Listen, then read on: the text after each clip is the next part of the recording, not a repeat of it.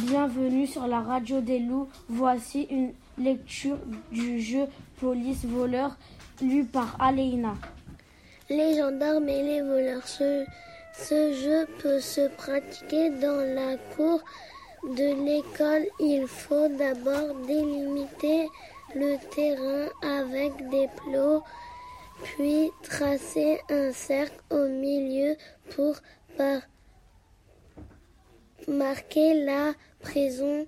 Ensuite, les joueurs sont repartis en deux équipes, les gendarmes et les voleurs.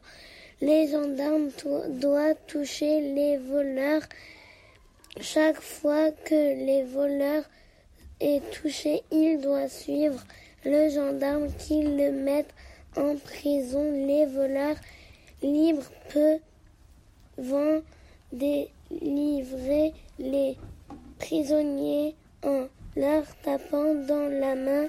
La partie s'arrête quand tous les voleurs sont en prison.